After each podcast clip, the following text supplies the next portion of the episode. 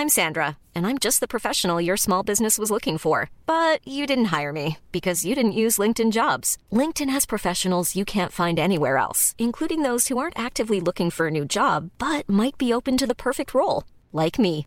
In a given month, over 70% of LinkedIn users don't visit other leading job sites. So if you're not looking on LinkedIn, you'll miss out on great candidates like Sandra. Start hiring professionals like a professional. Post your free job on linkedin.com/people today. Unsere Welt ist auf dem Weg in das Zeitalter der künstlichen Intelligenz. In atemberaubender Geschwindigkeit verändert sich beinahe alles. Besonders in der Geschäftswelt ist die ungeheure Dynamik des Wandels spürbar. Die Unternehmen und die Menschen darin sehen sich vor vielen Unsicherheiten und Herausforderungen. Der Aufstieg der künstlichen Intelligenz bedeutet neuen Wettbewerb, eine Flut von Daten, aber auch sich verändernde Fähigkeiten und die sich daraus ergebende Notwendigkeit von Veränderungen in den Skills von Mitarbeitenden und der Leistungsfähigkeit der Unternehmen. Workday, die Enterprise-Plattform für Finanzen und HR, hat deshalb Innovation zum Prinzip gemacht. Viele BTO-Hörer erleben den Wandel aus nächster Nähe. Ihre Unternehmen sehen sich einem Ansturm von Veränderungen ausgesetzt, suchen nach Mitteln, um sich aus der Beschleunigungslücke zu befreien und haben Schwierigkeiten, Schritt zu halten. Oft sind die Lösungen kurzfristig und bruchstückhaft. Getrennte Systeme für die Finanz- und Personalabteilung oder die Aufrüstung veralteter Technologien sind häufige Beispiele dafür. Um Unternehmen jeder Größe bei der Bewältigung dieser Herausforderung zu unterstützen, verfolgt Workday den Ansatz permanenter Innovation. Denn nur so können Kunden Veränderungsprozesse anführen, statt darauf zu reagieren. Nur Workday verfügt über einheitliche Daten, die nahtlos über eine einzige Plattform fließen und ihnen die Möglichkeit geben, intelligente Entscheidungen zu beschleunigen, Chancen zu erkennen und Risiken zu mindern. Workday versetzt sie in die Lage, Modelle und Prognosen zu erstellen und schnell und zuverlässig zu handeln, dank Echtzeitdaten und einer zuverlässigen in die Plattform integrierten KI. Besuchen Sie workday.com und erfahren Sie, wie Sie Fahrt aufnehmen können bei Ihrer Reise ins Zeitalter der künstlichen Intelligenz. Workday, die Enterprise-Plattform für Finanzen und HR. Hier ist Beyond the Obvious, eine Produktion von Media Pioneer. Daniel Stelter wird heute erklären, warum die Geldpolitik der Europäischen Zentralbank ins Verderben führt und deutschen Sparern schadet. Er spricht über das billige Geld der Notenbanken und Zombiefirmen. Es gibt einen Blick zurück auf die Gründe der heutigen expansiven Geldpolitik und welche Alternativen in der heutigen Zeit angemessen wären. Zuvor aber ein kurzer Ausflug nach Großbritannien. Also der fulminanten Wahlsieg von Boris Johnson steht fest. Großbritannien wird Ende Januar 2020 die EU verlassen. Wir werden den Brexit liefern. Im Augenblick sieht es ja so aus, dass wir die Regierung stellen werden und wir werden morgen damit beginnen. Vielen Dank. Nein, nein, nicht, nicht morgen. Heute, heute beginnen wir damit. Vielen, vielen, vielen Dank. Dankeschön, danke. Sie haben ja jetzt einen Vertrag. Im Vertrag steht drin, Austrittsdatum 31. Januar. Das Parlament muss das nun auch ratifizieren in Großbritannien, nachdem Boris Johnson sichergestellt hat, dass von der konservativen Partei faktisch nur noch Brexiteers nominiert wurden und damit im Parlament sitzen, ist davon auszugehen, dass es keinen Zweifel gibt mehr an einem entsprechenden Votum. Und damit ist leider klar, dass Großbritannien Ende Januar 2020 die EU verlassen wird. Was das für die EU bedeutet, was das für Großbritannien bedeutet, aber auch was es für Deutschland bedeutet, wird Gegenstand sein eines Podcasts im Januar. Kommen wir nun zum heutigen Thema der Notenbankpolitik. Beyond the Obvious, der Podcast mit Dr. Daniel Stelter.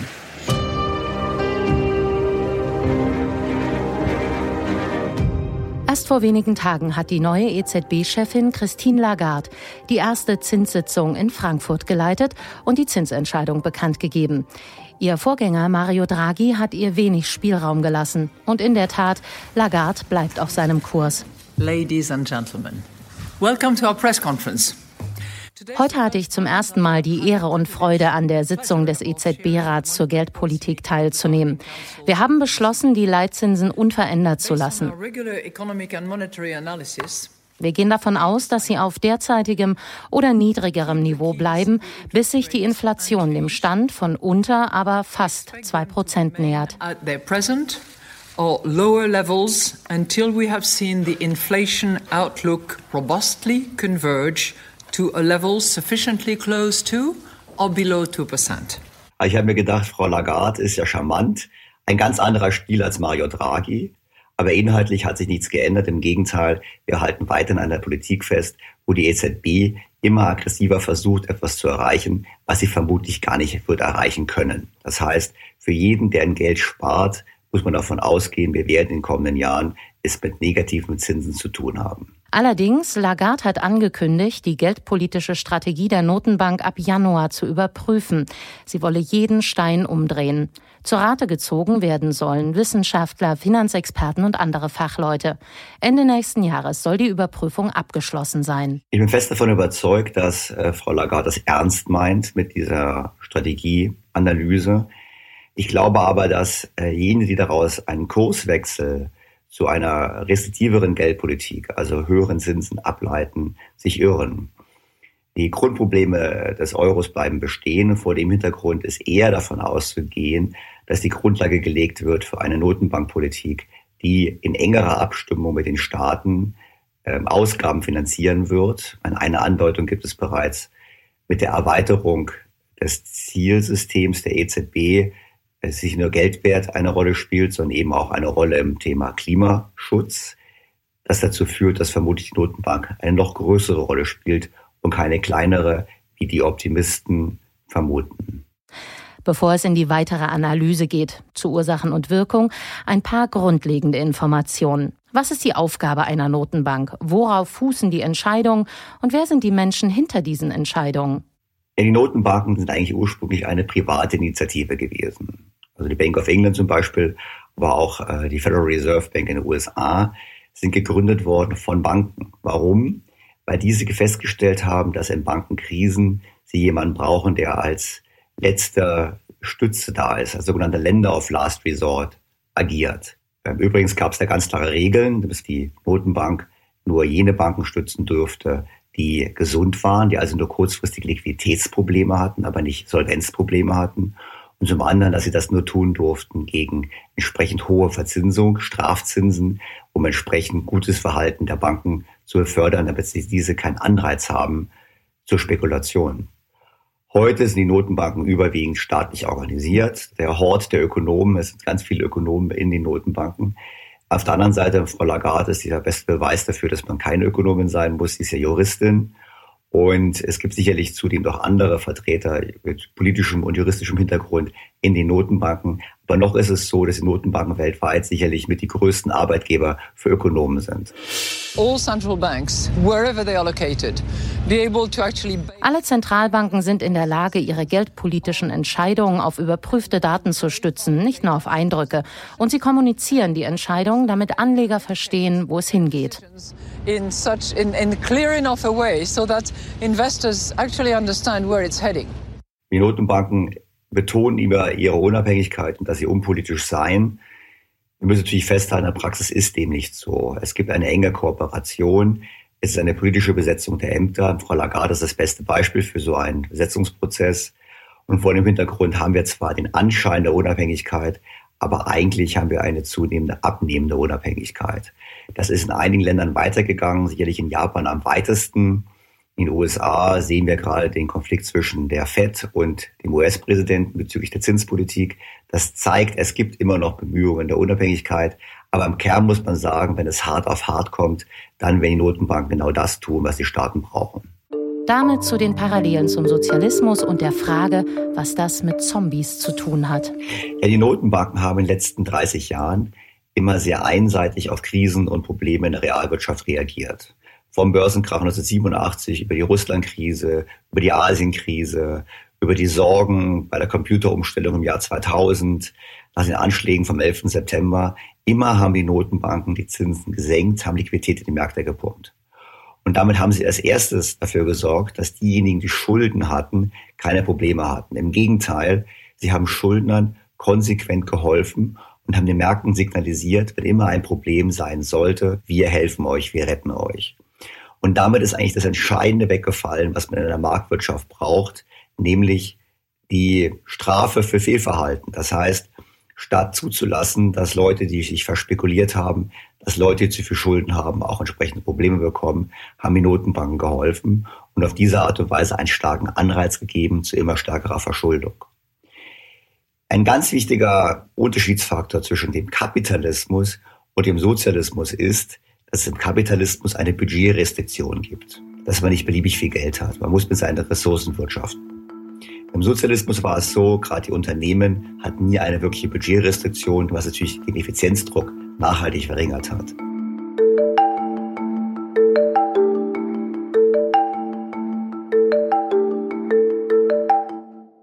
Eine der vielen negativen Nebenwirkungen der Politik der Notenbanken letzten Jahre und Jahrzehnte ist der Anstieg der sogenannten Zombie-Unternehmen. Zombie-Unternehmen sind Unternehmen, die mit Mühe in der Lage sind, ihren Zinszahlungen nachzukommen, aber die nicht ausreichend Geld haben für Investitionen, für die Bildung ihrer Mitarbeiter und für Innovationen. Diese Unternehmen vergiften das Wasser für alle im Markt. Warum? Da sie nicht am Gewinn orientiert sind, sondern nur an der Liquidität, neigen sie dazu, zu jedem Preis zu verkaufen. Damit haben wir hinterher auch einen erheblichen Druck auf die Preise, die sogenannten Deflation. Das ist einer der Gründe dafür, warum die Inflationsraten so tief sind. Das Zweite ist, dass die geringe Renovationsfähigkeit dazu führt, dass Produktivitätswachstum abnimmt. Auch dies ein weiterer Grund für das geringe Wachstum, was wir gerade erleben. Bislang stand ein Mann im Mittelpunkt dieser Zombifizierungen, der ehemalige EZB-Chef Mario Draghi. Mario Draghi hat also die Grundlage gelegt für die Politik, die Frau Lagarde in den kommenden Jahren vermutlich noch aggressiver fortsetzen wird. Dazu genügt auch ein Blick auf das, was sie als Chefin beim IWF gemacht hat.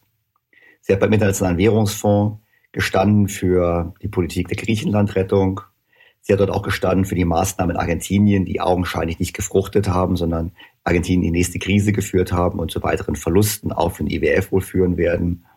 Und sie hat letztlich dort eine Vielzahl von Studien produzieren lassen, die aufzeigen, wohin die Reise geht.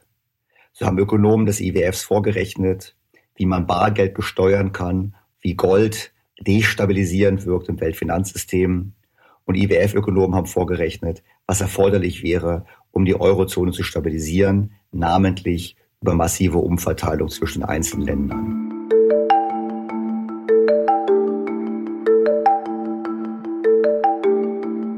Ein ganz wichtiger Punkt, der vom IWF immer mehr in Diskussion gebracht wurde in den letzten Jahren, war die Forderung, dass die Geldpolitik sich enger mit der Fiskalpolitik abstimmen sollte und im Klartext geht es darum, dass darüber nachgedacht wird, dass die Notenbanken einsteigen in die direkte Staatsfinanzierung, um dort Konjunkturprogramme anzuschieben und so die Wirtschaft zu beleben. Daniel Stelter sagt, dass die bisherige Notenbankpolitik nicht mehr wirkt. Das vielleicht beste Beispiel dafür ist Japan. Japan hatte Ende der 80er Jahre eine gigantische Spekulationsblase. Als diese platzte, mussten die Unternehmen über Jahrzehnte hinweg ihre Schulden abbauen. Der Staat reagiert und hat mit Konjunkturprogrammen versucht, die Wirtschaft zu stabilisieren. Das ist auch gelungen, aber eben nur eine Stabilisierung. Es ist nicht gelungen, Inflationsraten hochzubekommen und es ist nicht gelungen, nachhaltiges Wachstum zu erzielen. Im Gegenzug hat die japanische Notenbank die Zinsen immer mehr gesenkt, ebenfalls im negativen Bereich. Sie kauft im großen Umfang Staatsanleihen auf und ist bereits mit über 50 Prozent Anteil der größte Gläubiger des Staates. Japan, der Pionier der ultralockeren Geldpolitik und 20 Jahre Nullzinsen. Nun zeigt Japan, wie es weitergeht. Premierminister Abe hat ein riesiges Konjunkturpaket verkündet. Umgerechnet 110 Milliarden Euro für das Wirtschaftswachstum. Das Geld fließt in den Katastrophenschutz, in Subventionsprogramme für kleinere Unternehmen, die damit auch höhere Löhne zahlen sollen. Die Schulen im Land werden mit neuer Technik ausgestattet und es werden Fonds für Nachwuchsforscher finanziert. Nun gut, Japan legt das nächste Konjunkturprogramm auf, 110 Milliarden, ein erhebliches Volumen, da kann man in Deutschland nur von träumen. Und eigentlich ist es nur konsequent, was Japan macht. Denn man muss ganz klar sagen, dort ist bereits die Trennung zwischen Notenbank und Staat aufgehoben. Und es ist davon auszugehen, dass Japan irgendwann mal sagen wird, na ja, wenn die Notenbank, die uns ohnehin als Staat gehört, unser größter Gläubiger ist, lasst uns doch einfach die Schulden annullieren. Das ist das große Experiment, was bevorsteht. Ich gehe davon aus, dass Europa in die gleiche Richtung geht. Vor dem Hintergrund kann man sich schon fragen, ob es sinnvoll ist, in Deutschland an der schwarzen Null festzuhalten. Auch das kein Thema für heute, aber für einen der kommenden Ausgaben dieses Podcasts. Ähnlich wie Japan, sagt Daniel Stelter, hat die EU ein Problem mit der zu hohen Verschuldung des Privatsektors und eine ähnliche demografische Entwicklung. Die Erwerbsbevölkerung fängt fast überall an zu schrumpfen. Aber es gibt auch grundlegende und vielleicht entscheidende Unterschiede. Japan hat deutlich höhere Produktivitätszuwächse pro Kopf, als es Europa hat. Und vor allem hat Japan eine homogene Gesellschaft. Also Japan ist ein einzelnes Land. Wir in Europa, in der Eurozone sind verschiedene Nationen. Und das wirft die Frage auf, ob wir in Europa den Weg Japans überhaupt werden gehen können, ob das politisch überhaupt machbar ist. Ich gehe davon aus, dass wir sicherlich angesichts der ungelösten Probleme geringere Wachstumsraten haben werden. Damit werden die Verteilungskonflikte zunehmen und damit werden auch die politischen Unzufriedenheiten zunehmen. Viele werden dem Euro die Schuld geben, aber er hat nur eine Teilschuld. Das führt uns zurück zu Mario Draghi und der EZB. Die Folgen seiner Entscheidung wiegen heute zwar schwer, ohne ihn würde es den Euro aber möglicherweise gar nicht mehr geben. Richtig, also Mario Draghi hatte gar keine andere Wahl. Die Eurozone hat wirklich lichterloh gebrannt und es gab berechtigte Zweifel an den Finanzmärkten, dass die Eurozone überleben würde. Wir haben es eben nicht mit einem einzelnen Land zu tun, sondern mit verschiedenen Ländern, die sich wirtschaftlich sehr unterschiedlich entwickelt haben und entwickeln. So hat zum Beispiel JP Morgan in einer Studie vorgerechnet, dass eine hypothetische Währungsunion aller Länder der Welt, mit dem Buchstaben M anfangen, also von Mexiko über Mosambik bis zur Mongolei, mehr wirtschaftlich miteinander gemein haben als die Mitgliedsländer der Eurozone. Daran sieht man, wie groß die Herausforderung war, dieses politische Konstrukt, den Euro, durch die Finanzkrise und durch die europäische Schuldenkrise durchzunavigieren. Und das hat Mario Draghi geschafft. The ECB is ready to do whatever it takes to preserve the euro. And believe me, it will be enough. Letztlich muss man sagen, ohne Mario Draghi wäre der Euro Geschichte. Die Politik hätte handeln müssen, das hat sie sich aber nicht getraut. Man hätte sie zugeben müssen, dass das politische Konstrukt des Euros in der heutigen Form eigentlich nicht lebensfähig ist und dass viele Versprechen, die bei der Einführung gemacht wurden, nicht zu halten sind. Das Problem an der ganzen Sache ist, die Politik, die immer weiter auf billiges Geld setzt, befördert immer mehr einen Anstieg der Verschuldung. Das muss man sich vorstellen wie ein Ball, den man versucht unter Wasser zu drücken, weil wenn er nach oben kommt, gibt es Probleme, gibt es Rezessionen, Krisen. Nur je stärker man den Ball unter Wasser drückt, desto mehr pumpt er sich auf. Das heißt, das Problem wird mit jedem Tag größer und die Krisengefahr wird mit jedem Tag größer. Die EZB kann der Politik nur Zeit kaufen, aber sie kann die Grundprobleme der Eurokrise nicht beseitigen. Die ganze Politik wirkt nur wie ein Schmerzmittel bei einem Schwerkranken ohne die Ursachen zu bereinigen. Daniel Stelter sagt, letztlich bleiben immer zwei Grundprobleme. Billiges Geld schafft keine Erwerbstätigen und keine Produktionszuwächse. Wo aber hat die Politik des billigen Geldes, das wir heute haben, begonnen? Es war in den 80er Jahren in den USA. Seit Anfang 1980er Jahren sinken die Zinsen in der westlichen Welt, vor allem ausgehend von den USA. Die Gründe dafür sind vielfältig. Zum einen haben wir erlebt einen Rückgang der Inflationsraten. Zum anderen, und das dürfte das Entscheidende sein, sind durch den Eintritt Osteuropas und Chinas in den Weltmarkt Millionen, hunderte Millionen von Arbeitskräften neu auf den Weltmarkt getreten und in Wettbewerb getreten mit den Arbeitnehmern in der westlichen Welt. Dies führte zu einem, wie Ökonomen sagen, deflationären Angebotsschock, also zu Lohndruck. Das führte zu weiter niedrigen Inflationsraten und die Notenbanken haben dann darauf reagiert, aus Angst vor Deflation, dass sie die Zinsen immer deutlicher gesenkt haben. Einen dieser Notenbankvertreter hören wir jetzt, Ben Bernanke. Er war bis 2014 Chef der Fed. Hier seine Theorie zur Global Savings Glut. I made an argument called the Global Savings Glut, and the basic idea there was that global savings was exceeding Bernanke spricht hier von der globalen Sparschwemme, wenn die globalen Ersparnisse die gewünschten globalen Investitionen übersteigen. In Asien hat es begonnen, in Ländern wie China, die enorme Ersparnisse hatten. Ein Großteil wurde ins Ausland überwiesen. Das war eine politische Entscheidung, den Inlandskonsum zu bremsen und den eigenen Wechselkurs abzuwerten. Das Geld floss in die Weltwirtschaft. Der Rest Asiens folgte diesem Vorbild nach den Finanzkrisen der 1990er Jahre. Die Folge? Sinkende Zinsen und in den USA die Stärkung des US-Dollars und das große Handelsbilanzdefizit. So zumindest Ben Bernanke. Also diese Theorie des Ersparnisüberhangs ist ganz beliebt bei Ökonomen und vor allem bei den Zentralbanken, weil sie immer sagen können, wir sind doch gar nicht daran schuld. Es liegt doch an diesem Unterschied zwischen Ersparnissen und Investitionen. Man muss sich das vorstellen wie bei einer Badewanne. Das Wasser, was zufließt, sind die Ersparnisse. Das Wasser, was abfließt, sind die Investitionen.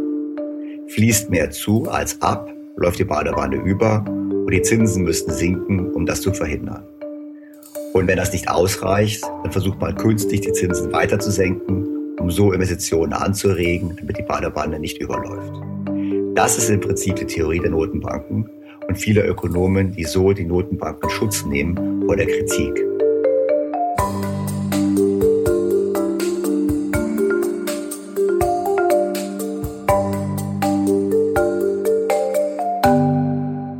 Problem an der ganzen Sache ist nur in unserem Geldsystem braucht man für Investitionen keine vorangegangenen Ersparnisse, weil die Banken, das Bankensystem über Kredite neues Geld schaffen können. Das heißt, allein schon deshalb stimmt diese Theorie nicht.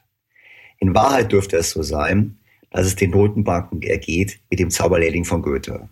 Sie haben immer auf Krisen reagiert mit billigem Geld, haben somit etwas Gutes getan, haben aber letztendlich das Monster der großen Schulden weiter gefüttert. Also wie eine Droge. Wir fühlen uns alle gut, solange sie wirkt. Das Problem an der ganzen Sache ist nur, dass die Wirkung immer mehr abnimmt und wir deshalb einen immer größeren Teil, immer eine größere Dosis der Droge brauchen. Und die Notenbanken sind letztlich wie die Dealer, die den Stoff des billigen Geldes verteilen. Nur irgendwann ist die Party zu Ende. Und wenn sie zu Ende geht, stehen wir vor massiven Problemen. Solange die Party läuft, steigen die Preise von Vermögenswerten und befeuern damit auch die Diskussion zum Thema Vermögensverteilung und Ungleichheit in der westlichen Welt. Bleibt für heute noch das Fazit. Dafür hören wir zunächst Alan Greenspan, fast 20 Jahre Chef der US-Notenbank von Mitte der 80er Jahre an. Bubbles generally are perceptible only after the fact. To spot a bubble in advance requires a judgment that hundreds of thousands of informed investors have it all wrong. Tja, der Meister hat gesprochen. Alan Greenspan, der die Notenbankpolitik letzten Jahrzehnte geprägt hat wie kein anderer, hat letztlich die Grundlagen gelegt für unsere Probleme. Und er hat sich damals in den 90er Jahren ja so geäußert, hat gesagt, ja, Blasen mag es geben, aber erstmal kann man sie nicht erkennen, was nachweislich falsch ist. Und zum anderen ist es einfacher, hinterher die Probleme aufzuräumen, statt sie vorher zu verhindern. Und heute wissen wir, dass das falsch war. Heute wissen wir, dass diese Strategie dazu führt, dass wir immer neue Blasen bekommen, immer mehr Verzerrungen bekommen und vor allem, dass die Krisen immer größer werden und immer aggressivere Maßnahmen erforderlich machen. Und so wie es aussieht, dürfte Frau Lagarde für diese aggressiveren Maßnahmen in den kommenden Jahren stehen. Beyond the Obvious, der Podcast mit Dr. Daniel Stelter.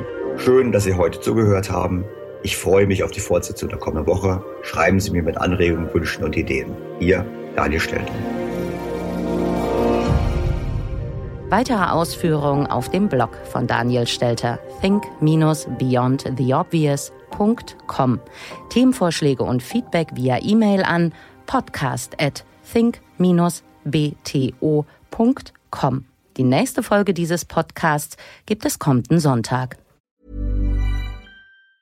Planning for your next trip? Elevate your travel style with Quince. Quince has all the jet-setting essentials you'll want for your next getaway, like European linen premium luggage options, buttery soft Italian leather bags, and so much more. And it's all priced at 50 to 80% less than similar brands. Plus, Quince only works with factories that use safe and ethical manufacturing practices. Pack your bags with high-quality essentials you'll be wearing for vacations to come with Quince. Go to quince.com slash trip for free shipping and 365-day returns. Was ist noch besser als ein guter Plan? Die Möglichkeit, ihn zu ändern. Mit integrierter KI bietet Workday kontinuierliche Innovationen, die Ihnen helfen, agil zu bleiben, egal was passiert. Workday, the finance and HR system for a changing world.